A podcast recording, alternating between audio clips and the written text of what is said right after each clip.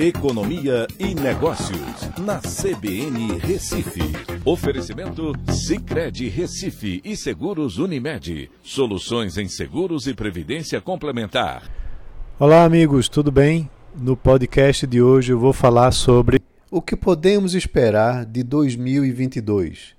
Será um ano de eleições que trazem incertezas em torno dos seus resultados, porque vale lembrar, teremos eleição de presidente, de governador, senador, deputados federal e estadual.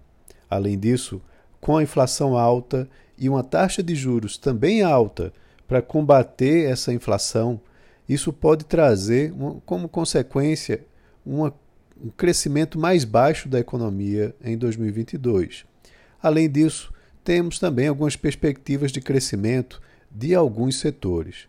A recuperação econômica que aconteceu em 2021, ela está desacelerando por conta de incertezas fiscais e políticas que foram preocupantes ao longo do ano.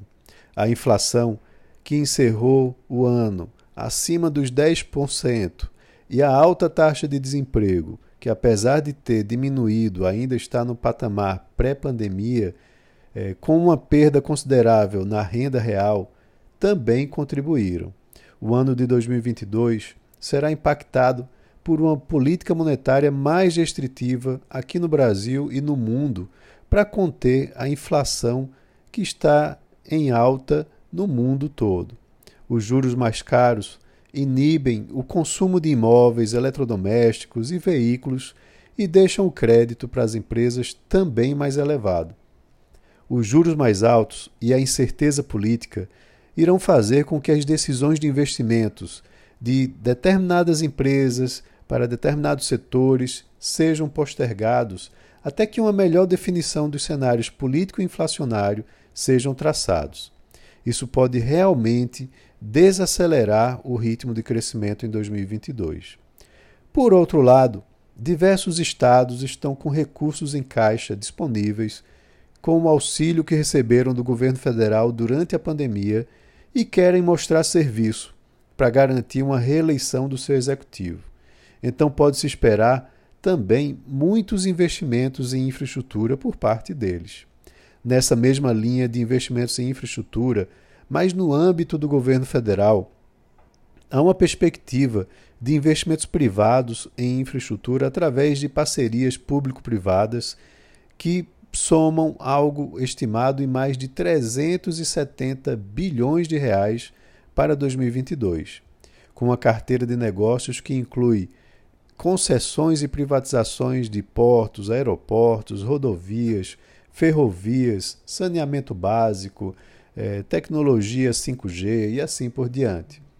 Além disso, o reajuste do salário mínimo irá ajudar a recompor parte da renda perdida pelos trabalhadores Soma-se a isso a execução do recém-criado Auxílio Brasil, com valores mais elevados que o do Bolsa Família. Vale lembrar que deve ficar aí na média acima dos 400 reais. A possível consequência será de um estímulo de demanda mais forte nas regiões mais pobres.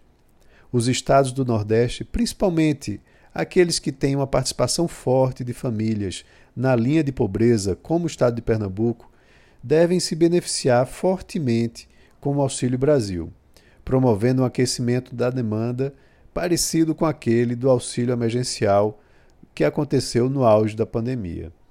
Se o governo federal e o Congresso também conseguirem um alinhamento para aprovação das reformas administrativa e tributária, ou pelo menos uma dessas duas, em 2022, isso também poderá trazer uma nova dinâmica positiva para a economia brasileira, mostrando que, apesar das eleições, executivo e legislativo estariam pensando no nosso país. Então é isso. Além dessas expectativas, eu gostaria de desejar a todos um excelente ano novo e que 2022 seja um ano repleto principalmente de saúde, porque o restante a gente corre atrás. Um abraço a todos e até semana que vem.